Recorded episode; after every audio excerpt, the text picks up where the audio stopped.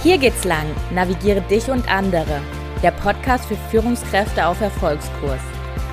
In diesem Podcast geht es darum, wie Führung in der Praxis oft aussieht, wie du dich erfolgreich selbst führst und vor allem, wie du dich zu einer großartigen Führungskraft für deine Mitarbeiter und Mitarbeiterinnen entwickelst.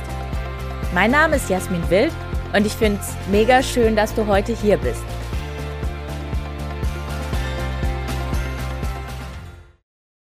Hallo von mir und wenn du gerade ganz genau hingehört hast, dann hast du gehört, dass ich nicht Jasmin bin, sondern Pia aus Jasmins Team. In den nächsten Wochen bin ich Jasmins Babypausen-Podcasterin und versorge dich hier mit Inputs zum Thema Teamentwicklung. Heute will ich gern eine Feedback-Methode mit dir äh, besprechen, die einen sofortigen Aha-Effekt in deinem Team auslösen kann. Es handelt sich da um ein ganz konkretes Modell aus der Kommunikation und wurde entwickelt von Schulz von Thun. Vielleicht klingelt es da ja bei dir schon. Also bei mir war auf jeden Fall so ganz im Hinterkopf war sowas Schulz von Thun schon mal gehört. Mhm. Von dem kommt so eine Methode und die kannst du ganz einfach in einem Workshop oder in einem Team-Meeting anwenden. Und diese Methode ist eben dafür da, dass sich deine Teammitglieder gegenseitig feedbacken können. Und eins ist dabei klar, ihr tappt dann nicht in diese typische Falle der keiner traut sich negative Dinge anzusprechen. Oder auch, dieses Thema, dass man besonders als Harmoniebedürftiger am liebsten gar nichts sagen möchte. Es geht nämlich um beides, sowohl um positives als auch um negatives Feedback. In den Teams, in denen ich damit bisher gearbeitet hat, hat es wirklich große Effekte erzielt. Denn auch wenn es nicht so scheint, ist Feedback wirklich ein Geschenk, ein Geschenk zu deiner persönlichen Weiterentwicklung. Und das kannst du auch wirklich nicht nur auf dich beziehen als Führungskraft, die das an ihr Team gibt, sondern aus meiner Sicht geht Feedback in beide Seiten, in beide Richtungen. Außerdem gehen wir mit dieser Folge direkt darauf ein, was ich im letzten Podcast schon angesprochen hatte, nämlich das Thema psychologische Sicherheit. Durch Feedback erhöht sich die psychologische Sicherheit in deinem Team und das ist auf jeden Fall in deinem Interesse.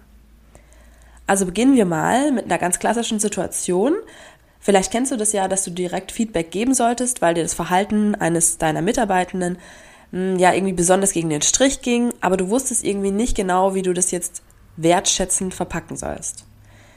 Das kann dann oft das Gefühl auslösen, dass du denkst, du musst dich verstellen oder du musst irgendwie deinen Eindruck in Watte packen und irgendwie hat man allgemein so ein Gefühl der Unsicherheit. Vielleicht, wenn du auch ein bisschen wie ich bist, dann würdest du es am liebsten auch gar nicht ansprechen. Aber Manchmal ist es einfach richtig, ohne viel Tamtam die Kritik anzubringen, die du hast, denn nur dadurch kann Klarheit und Wahrheit in deinem Team entstehen. Für solche schwierigen Fälle möchte ich dir das Wertequadrat von Scholz von Thun ans Herz legen. Es hilft auch dabei, die eigene Beziehung in deinem Team in konstruktive Bahnen zu lenken. Aber gehen wir dafür erstmal einen Schritt zurück. Wann geben wir Feedback und wer initiiert überhaupt Feedback und warum? Manchmal ist das Feedback geben in einem Unternehmen ja ritualisiert, zum Beispiel in Form von einem Mitarbeitergespräch, das man einmal im Jahr führt. Aber aus meiner Sicht ist es auch oft relativ selten und auch sehr verkopft. Da gibt es dann so einen Fragebogen und der wird dann abgehakt und dann geht man auch nur darauf ein. Also für mich ist schon mal ein erster wichtiger Takeaway, warte nicht darauf, dass dein Unternehmen dir sagt, du musst jetzt in diesem Kontext, in dieser ritualisierten Form Feedback geben. Du kannst ja eigentlich komplett frei entscheiden, wann es aus deiner Sicht angemessen wäre. Denn einmal im Jahr, das ist auch wirklich selten. Kurz mal aus meiner, also Arbeitnehmerperspektive. Ich habe in wirklich vier oder fünf verschiedenen Unternehmen gearbeitet und habe dort in fast eigentlich keiner meiner Positionen jemals Feedback von meiner Führungskraft bekommen. Und wenn ich es wollte, dann musste ich es mir persönlich einfordern. Ich bin dann immer jeweils zu den zuständigen Führungskräften gegangen und habe gefragt nach drei Monaten, nach sechs Monaten, und wie findest du, was ich bisher mache? Wie würdest du sagen, dass ich mich weiterentwickeln kann? Wo siehst du meine Potenziale? Also dieses Gespräch, das habe ich von mir aus angestoßen, weil ich das Gefühl habe, dass es total wichtig ist. Aber im Idealfall erkennt eine Führungskraft quasi ja selbst, wann und inwiefern sie denkt, dass Feedback angepasst wäre. Und das kannst du dann wirklich auch selbst frei ermessen. Ich denke, das hängt halt auch damit zusammen, dass viele Führungskräfte selbst keinen großen Spaß daran haben, Feedback zu äußern und natürlich auch daran, dass sie sich nicht die bewusste Zeit dafür nehmen können oder wollen. Nimm dir also gern die Zeit für das Feedback und mach dir Gedanken, wann es angebracht oder passend ist. Zum Beispiel, wenn ein großes Projekt zu Ende geht, an dem dein Team richtig hart gearbeitet hat, oder nach einem Quartal oder am Jahresende oder auch mal wirklich ganz frei und spontan, wenn dir was auffällt. In jedem Fall ist es, ich habe es schon mal gesagt, Feedback ein Geschenk, denn da, wo Feedback offen angesprochen werden kann, entstehen viele Potenziale zur Weiterentwicklung. Aber ich verstehe schon, dass das Feedback äußern für die meisten kein großer Spaß ist. Ich kenne da so zwei Szenarios, die mir immer wieder begegnen. Kannst mal gucken, ob du die auch kennst. Der erste ist der Ich will dich nicht verletzen, also sage ich lieber gar nichts Typ. Der traut sich einfach nichts zu sagen, egal was er denkt, weil, egal was er sagen würde, denkt er, dass er dich damit verletzen könnte. Und der zweite Typ, das ist der an allem etwas zu kritisieren Typ. Das ist so ein bisschen das Gegenbeispiel. Das ist jemand, der ohne Verluste den anderen auseinander nimmt. Und das kann oft auf jeden Fall ins Gegenteil umschlagen. Also nicht gerade motivierend, sondern vielmehr runterziehend sein. Beide Fälle sind blöd. Beides wollen wir nicht. Aber wie kommen wir da jetzt raus aus diesem Dilemma? Dafür haben wir jetzt Schulz von Thun. Und der hat eine Methode, die sich zum Thema bewusst Feedback äußern anbietet mithilfe des Werte- und Entwicklungsquadrates. Wichtiger Disclaimer vorher, es handelt sich hier wirklich um ein Modell, für das man sich auch mal bewusst Zeit nehmen muss. Also es klappt nicht, wenn du das einfach mal vor dich hinlegst und dann äh, losquatscht. Stattdessen wäre es schon gut, wenn du dir vorher bewusst Gedanken machst, wann und in welcher Form habe ich zum Beispiel mal 90 Minuten oder 60 Minuten Zeit, um mit meinem Team über das Thema Feedback zu sprechen. Und jetzt werden wir endlich konkret. Das Werte- und Entwicklungsquadrat des äh, Kommunikationswissenschaftlers Friedemann Schulz von Thun hat folgende Idee. Zu jeder positiven Eigenschaft, auch Tugend genannt, gibt es eine positive Schwesterntugend, eine Übertreibung und eine Überkompensation. Also vier Punkte insgesamt. Machen wir das mal klarer an einem Beispiel. Sparsamkeit. Das ist jetzt nach Schulz von Thun die Tugend. Also Sparsamkeit sieht er erstmal als gut an. Großzügigkeit ist die dazugehörige Schwesterntugend. Auch erstmal gut. Also Tugend ist Sparsamkeit, Schwesterntugend ist Großzügigkeit. Geiz ist die Übertreibung der Sparsamkeit. Und die Überkompensation von Großzügigkeit ist Verschwendung. Jetzt haben wir alle vier Punkte anhand von einem Beispiel abgehakt. Und mit diesen vier miteinander verbundenen Eigenschaften kann man ein Quadrat aufzeichnen. Oben links steht als Tugend Sparsamkeit. Oben rechts Großzügigkeit, jeweils darunter Geiz bzw. Verschwendung. Den Aufbau zum Quadrat siehst du in der Abbildung, die auch hier in dieser Podcast-Folge anhängt, bzw. das Bild von dieser Podcast-Folge ist. Außerdem verlinken wir dir alle Details auf jeden Fall in den Show Notes, damit du verstehst, welche Materialien könnten bei deinem Meeting, bei deinem Workshop hilfreich sein. Aber zurück zum Beispiel. Wir wissen jetzt also, jeder von uns hat eine Ausprägung in die eine oder in die andere Richtung, was die sogenannten Tugenden angeht. Im Beispiel mit der Großzügigkeit bzw. der Sparsamkeit ist es jetzt eben so. Wer Sparsamkeit übertreibt und geizig wird, dessen Entwicklungspfeil zeigt zur Großzügigkeit. Also du kannst dich entwickeln, großzügiger zu werden. Und komplementär empfiehlt sich für den, der relativ verschwenderisch umgeht, sich in Richtung der Sparsamkeit zu entwickeln. Nochmal. Jeder hat Stärken und damit einhergehend in der Regel auch Schwächen, die oftmals eine Übertreibung seiner Stärken sind. Wir schauen also in diesem Werte- und Entwicklungsquadrat auf beides, auf die Stärken und die Entwicklungspotenziale der einzelnen Personen.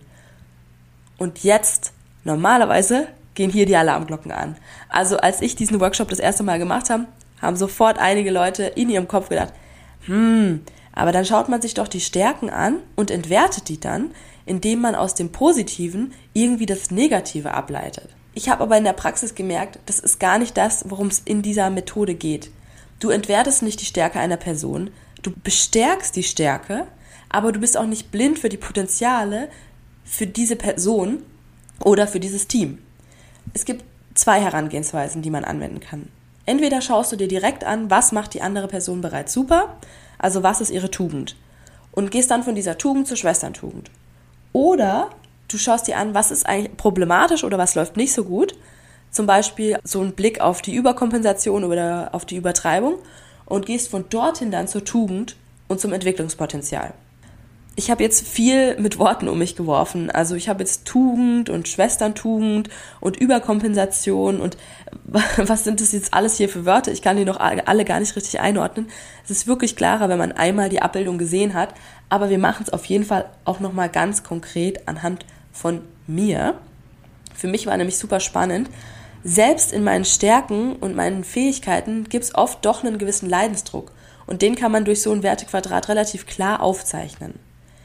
Meine Kollegin hatte mir während unseres Feedback-Workshops mit Hilfe des Werte- und Entwicklungsquadrats gefeedbackt. Pia, du bist immer total ideenreich. Du schlägst super viele Sachen vor und du bist erstmal bei allem Feuer und Flamme. Also würde ich sagen, deine Tugend ist Anpackerin. Du bist eine Anpackerin, du bist begeisterungsfähig.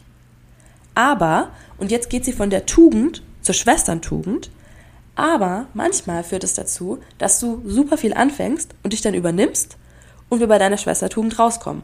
Und die wäre jetzt in diesem Fall von Anpackerin. Hm, kannst du mal selber überlegen, was du eintragen würdest. Sie hatten zu mir gesagt, bei dir wäre das dann das Problem, dass deine Schwesterntugend zur Anpackerin die Gewissenhaftigkeit ist.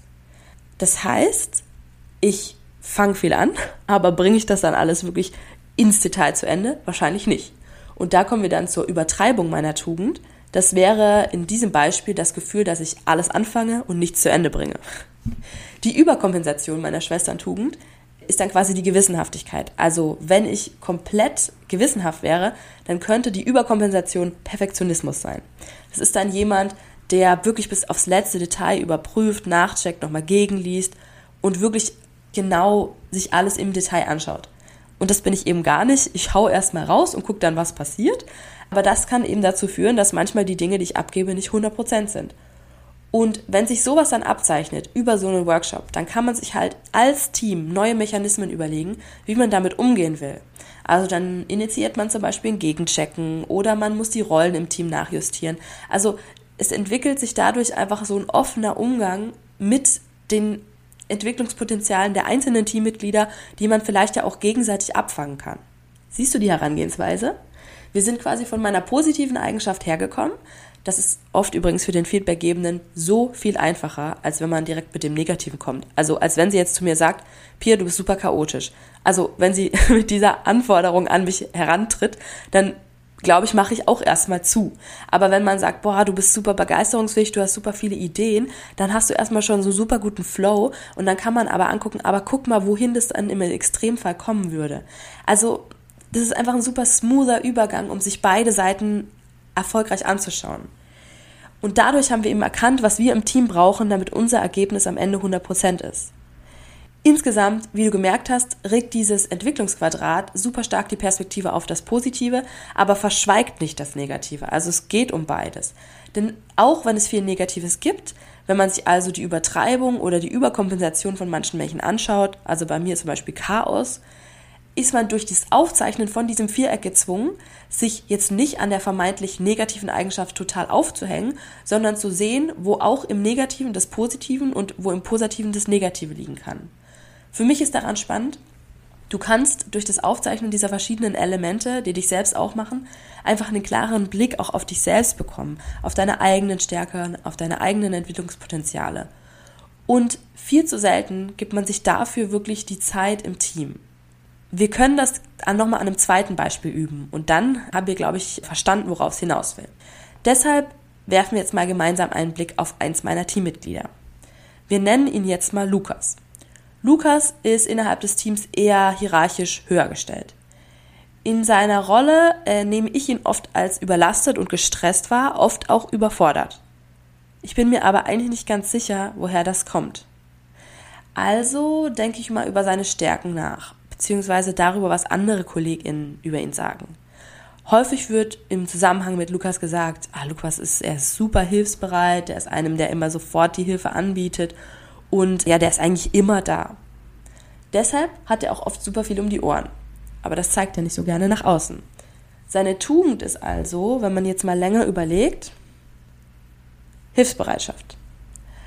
Seine Hilfsbereitschaft ist quasi eine seiner positiven Eigenschaften, die aber, wenn man sich jetzt in die Schwesterntugend eindenkt, eine andere negative Folge hat. Und das ist das Problem der Delegierfähigkeit. Das heißt, dass Lukas durch seine Hilfsbereitschaft häufig, obwohl er eigentlich in der Hierarchie, also in dieser Rolle wäre, auch anderen Menschen Verantwortung zu übertragen, diese nicht wahrnimmt. Er ist eher so einer, der nicht Nein sagen kann. Und das ist dann auch quasi die Übertreibung seiner Tugend, seiner Hilfsbereitschaft, dieses nicht Nein sagen können. Wenn man die Überkompensation von einer zu stark ausgeprägten Delegierfähigkeit sich anguckt, also jemand, der nur delegiert und am Ende nichts mehr selbst macht, klar, der ist faul. Wir haben jetzt also erkannt, dass bei Lukas dieses Thema Hilfsbereitschaft total weit ausgeprägt ist. Delegieren nicht so stark, Verantwortung abgeben nicht so stark. Und da kann er sich weiterentwickeln. Und das können wir durch dieses Entwicklungsquadrat aufzeichnen. Es könnte jetzt sein, dass du mit meiner Einschätzung gar nicht d'accord gehst und dass du sagst, hm, ich glaube, ich hätte Lukas andere Tugenden zugewiesen. Völlig okay. Jeder hat da auch wirklich seine ganz eigene Interpretation und das ist auch gut so. Denn mit dem Quadrat geht man sozusagen auf eine Art Schatzsuche. Es ist eine Schatzsuche nach den Ressourcen des anderen. Und du sprichst dich jeweils mit ihm oder ihr darüber ab, ob was du vorschlägst wohl das passende Gegenstück ist. Denn, auch das ist ein wichtiger Punkt, Feedback ist kein Monolog, Feedback ist ein Dialog und mithilfe dieses Quadrates kannst du das wirklich auch in Form eines Dialoges mit dem anderen abstimmen. Und insgesamt wirst du damit einen ganz neuen Blick auch auf die Stärken und Entwicklung deiner Mitarbeitenden. Und ihr schafft es gemeinsam zu erarbeiten, wohin ihr wollt und wohin ihr euch entwickeln könnt. Natürlich haben wir jetzt in dieser Folge nur ganz grob auf das Modell von Schulz von Thun geblickt. Da steckt noch ein bisschen mehr drin als das, was ich euch jetzt heute vorgestellt habe.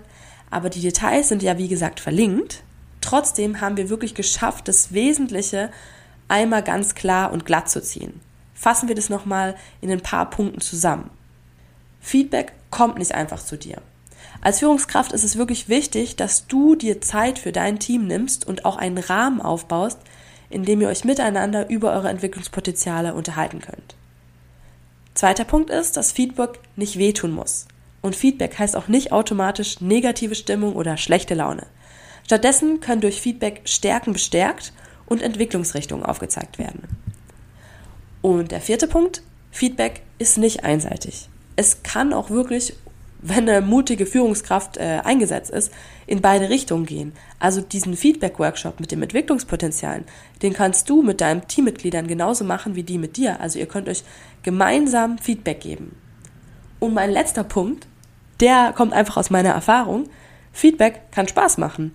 Also für mich und mein Team war es damals super hilfreich und irgendwie auch heilsam, an diesem Werte- und Entwicklungsquadrat zu arbeiten, weil wir uns irgendwie, Stichwort psychologische Sicherheit, offen zeigen konnten, uns offenlegen konnten und uns damit näher gekommen sind.